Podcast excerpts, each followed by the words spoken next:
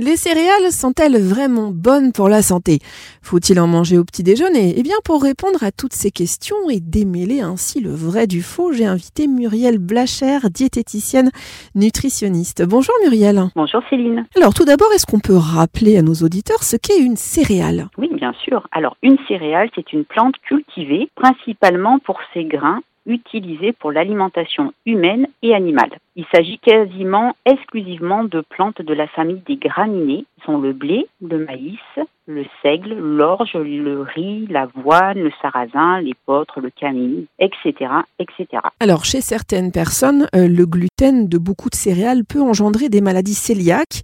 Alors, est-ce que ça c'est vrai? Est-ce que c'est faux? Et euh, qu'est-ce que c'est qu'une maladie cœliaque tout d'abord, Muriel? Alors, la maladie cœliaque, il s'agit d'une pathologie intestinale chronique auto-immune qui entraîne entre autres des troubles digestifs. Ces personnes qui ont cette maladie-là doivent alors éliminer totalement le gluten de leur alimentation, euh, le remplacer par des substituts. On estime par ailleurs qu'au moins 5 à 10% des personnes souffriraient d'une hypersensibilité au gluten. Les céréales contiennent du gluten. C'est le cas pour donc le blé, le seigle, l'avoine, l'orge ou l'épeautre. Elles peuvent donc provoquer des réactions chez les personnes intolérantes ou sensibles au gluten. Et parmi les céréales sans gluten, on citera ben, le riz, le maïs, le millet ou encore le quinoa et le sarrasin. Quant au petit épeautre, il en contient très peu et donc peut convenir aux personnes ayant une simple sensibilité au gluten, mais reste déconseillé pour les personnes qui sont intolérantes.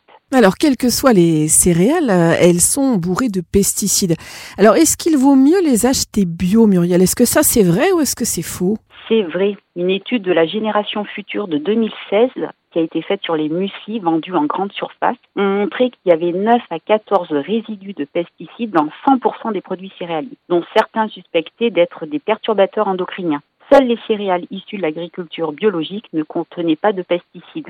Elles sont donc à privilégier en particulier pour les enfants et les femmes enceintes. Alors les céréales du petit déjeuner contiennent beaucoup trop de sucre, de sel aussi, d'arômes artificiels et de conservateurs. Alors est-ce que ça c'est vrai ou est-ce que c'est faux? C'est encore vrai Céline. De nombreuses céréales du petit déjeuner vendues en supermarché présentent en effet un vrai problème nutritionnel. Elles sont trop riches en sel, elles contiennent de nombreux conservateurs qui peuvent avoir des effets de perturbateurs endocriniens et elles ont un index glycémique trop élevé. Or, l'excès de sel est un facteur de risque cardiovasculaire conduisant à une augmentation de la pression artérielle, à de l'obésité, voire à l'apparition de diabète. Alors les céréales du petit déjeuner contiennent euh, des vitamines, des minéraux et des protéines végétales. Alors est-ce que ça c'est vrai ou est-ce que c'est faux? Eh bien c'est encore vrai. Les céréales du petit déjeuner sont avant tout une source bah, d'abord de glucides qui entrent dans la composition de 62 à 80% en moyenne. Elles apportent une petite dose de protéines végétales, surtout si les céréales sont complètes. Et les céréales apportent une quantité de vitamines et minéraux qui n'est pas négligeable. Elles contiennent également du calcium, du magnésium, du fer, du potassium. Et ces nutriments sont assez indispensables aux différentes fonctions de notre organisme, telles que la digestion, l'immunité, le métabolisme énergétique ou encore le maintien du système nerveux. Alors, manger ces céréales le matin avec du lait provoque souvent des ballonnements. Alors, est-ce que ça c'est vrai ou est-ce que c'est faux? C'est vrai. Les flocons d'avoine ou de blé ont un effet gonflant immédiat. Lorsqu'ils arrivent dans votre système digestif, ils gonflent et prennent donc de la place, ce qui fait gonfler votre ventre de manière parfois impressionnante. C'est à consommer avec modération, surtout si des personnes qui ont une digestion ralentie ou un intestin plutôt fragile. Muriel Blacher, merci beaucoup. Merci à vous Céline. Et je rappelle que vous êtes diététicienne nutritionniste à Guy-Rangrange, ça se trouve en Auvergne-Rhône-Alpes.